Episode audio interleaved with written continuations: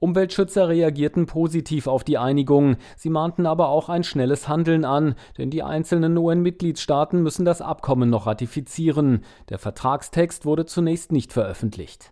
Die Meeresschutzexpertin der Umweltschutzorganisation WWF Schacht sprach von einem New York-Moment für die Meere in Anlehnung an den Paris-Moment beim Klimaschutz.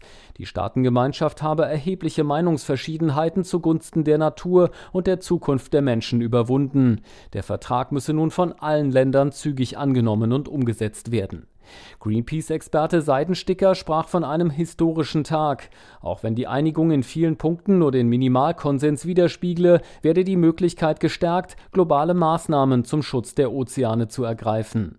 Rund 15 Jahre war um dieses erste Abkommen zum Schutz der Hohen See gerungen worden. In der Nacht zum Sonntag hatten sich die UN-Mitgliedstaaten auf einen Text geeinigt. Er muss jetzt noch von Juristen geprüft, in die sechs Amtssprachen der Vereinten Nationen übersetzt und dann offiziell angenommen werden. Ziel der Verhandlungen war es vor allem, die Voraussetzungen dafür zu schaffen, dass bis Ende des Jahrzehnts mindestens 30 Prozent der Weltmeere als Schutzgebiete ausgewiesen werden können. Das Abkommen soll außerdem die biologische Vielfalt auf hoher See unter international verbindlichen Schutz stellen. Zudem sollen Verfahren festgelegt werden, um wirtschaftliche Ausbeutung, Expeditionen und andere Aktivitäten in den Meeren auf ihre Umweltverträglichkeit hin zu prüfen. Hauptknackpunkt der Verhandlungen war zuletzt, wie mögliche Gewinne künftiger wirtschaftlicher Aktivitäten verteilt werden. Wissenschaftler erhoffen sich durch die Erforschung der Hohen See Durchbrüche etwa in der Medizin. Davon würden vor allem die Industrienationen profitieren.